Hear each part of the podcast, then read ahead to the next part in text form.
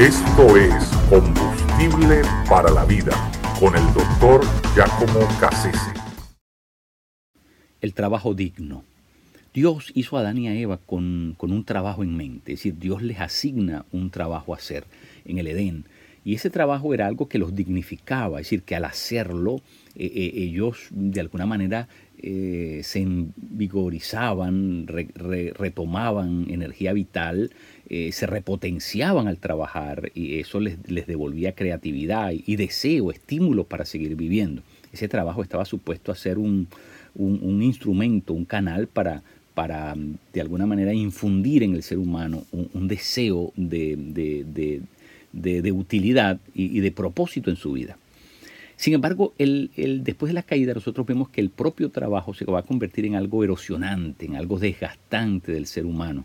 ¿verdad? Eh, ahora Adán va a trabajar, pero, pero le, va, le va a costar, le va, a tener que sacrificarse al hacerlo, le va a ser tortuoso ese proceso de trabajar. Así que aún el, el pecado afectó al, trabajo y, lo, lo, desvió del, del, propósito original que Dios tenía para, para el trabajo.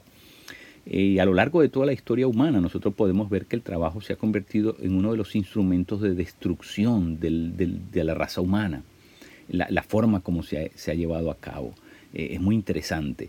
Eh, el propio Carlos Marx, que tal vez era la persona que más analizó el tema del trabajo en su obra fundamental llamada El Capital, él, termina por decir que el, el ser humano, ¿verdad? En ese proceso, en ese modo de producción en el cual el hombre explota al hombre, eh, el, ser humano ha quedado separado del valor social o colectivo de lo que produce.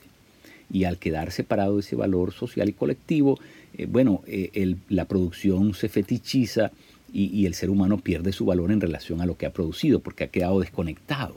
Y, entonces lo que básicamente eso quiere decir que el valor de quien lo produce ha ido en, eh, cayendo mientras el valor de lo producido ha ido aumentando, lo cual es una contradicción en sí mismo, pero es una realidad como se maneja el mercado, especialmente en un mundo donde hay una concepción materialista. El ser humano se va cosificando, se va haciendo una cosa, eh, porque el modo de producción es completamente desvirtuante. Ahora, ¿por qué menciono esto? Porque eh, a lo largo de toda la historia esto ha sido una, una realidad lo, peor que le puede pasar a un ser humano es trabajar en algo que no lo edifica, que, no, que, al contrario de, devolverle fuerza vital, lo erosiona, lo degrada, lo embrutece. Eh, y, mucha gente vive de esa manera todos los días, ¿no? Eh, por eso yo mencioné en una ocasión anterior que los días lunes es el día en que suceden más infartos en los Estados Unidos. Y tiene que ver con el hecho de que el día lunes es cuando la gente regresa a sus fuerzas laborales, regresa a su trabajo y como odia el trabajo que hace, bueno, desde el domingo en la noche ya, le entra la ansiedad y el lunes por la mañana mm, todo eso desemboca en infartos. La gente odia su trabajo porque está haciendo algo que no quiere hacer, algo que no lo edifica, que no lo realiza, que no lo, que no lo llena. Y eso es terriblemente aborrecedor y es algo que eh, termina por robarle el sentido también a la vida, porque el trabajo es un aspecto fundamental de la vida. Es eh, muy curioso, los, en los campos de, concentración los nazis eh, acostumbraban eh, utilizar ¿verdad? un método de, tortura que consistía en hacer trabajar a la gente en cosas que eran inútiles. Es decir, agarraban a hombres, los ponían a cavar un hueco muy profundo, 3, 4 metros de profundidad, y cuando terminaban de cavarlo, ahora con la misma tierra que habían sacado de ahí, les decían, ahora tapen el hueco y los llevaban a otro sitio y repetían la operación. Abrían un hueco inmensamente grande y entonces después que lo abrían y la gente se esforzaba por abrirlo, tápenlo ahora. Y entonces lo llevaban en tres, tres, tres, es decir, miles de lugares haciendo exactamente lo mismo hasta que la gente llegaba a perder sentido de lo que estaba haciendo. Era una forma de, hacerse cosas porque en realidad perdían el valor. Ya no, no, no el, el trabajo no compensaba el esfuerzo que estaban haciendo. No había ningún resultado, ningún fruto no, no, no, no había nada que, disfrutar en lo que estaban haciendo. Cuando una persona no disfruta lo que está haciendo, eh, se convierte en una forma de tortura. Los nazis lo entendieron claramente. Eh, em, eh, Alberto Camus en su famosa obra El mito de Sísifo, ¿verdad? Habla de, de ese mito de la, de, la, de la, mitología griega, Sísifo, em, que a quien se le atribuye haber sido el fundador de la ciudad de Corinto, y era un tipo muy tramposo y bueno, los dioses por último se enfadaron con él y lo castigaron.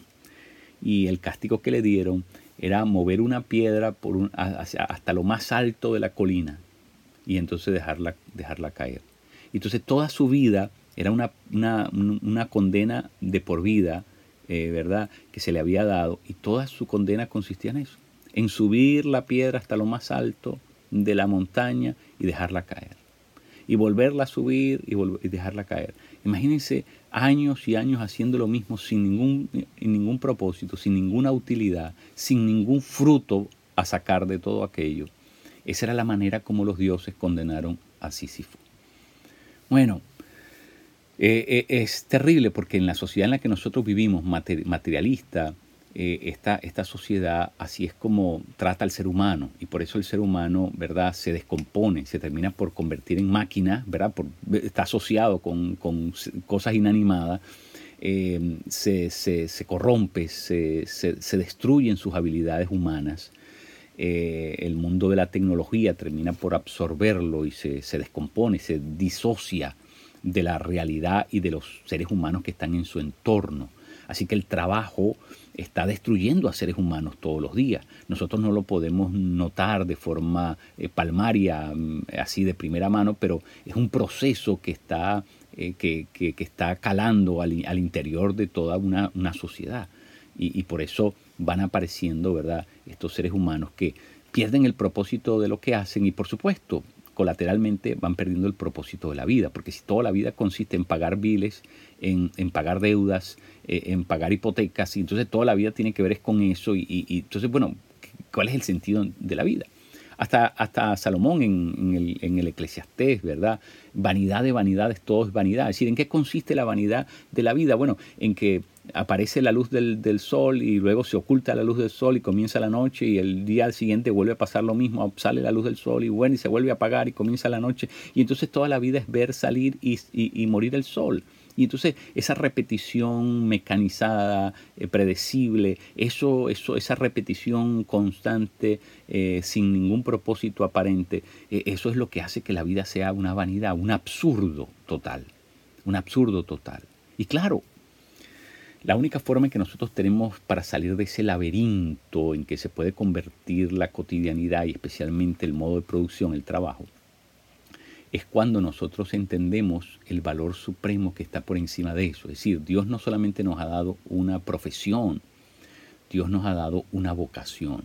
Y es descubriendo nuestra vocación como nosotros podemos salir de ese, de ese gran atolladero y, podemos mm, refrescar nuestra, nuestro espíritu y nuestra mente para poder enfocarnos en cosas superiores, en cosas trascendentes, no en cosas que, son pueriles, que son verdad intrascendentes y que obviamente eh, no, no, tienen ningún sentido verdad eh, eh, en realidad en sí mismas. No tienen no guardan no, no depositan ningún valor propósito sentido. Pero cuando nosotros descubrimos que estamos llamados a una vocación y esa vocación es que por medio de todo lo que nosotros hacemos glorificamos a Dios, entonces lo que hacemos comienza a tener una proyección diferente, comienza a tener una proyección hacia Dios. Y cuando tiene la proyección hacia Dios, entonces recupera un valor que no, no le podíamos ver, no, no le podíamos extraer, y ahora lo tiene porque lo que hacemos lo estamos haciendo para glorificarlo a Él, para honrarlo a Él. Y ese era el sentido del trabajo que tenía que hacer Adán y Eva. De hecho, la palabra que se utiliza en el Antiguo Testamento, en Génesis, es la palabra abod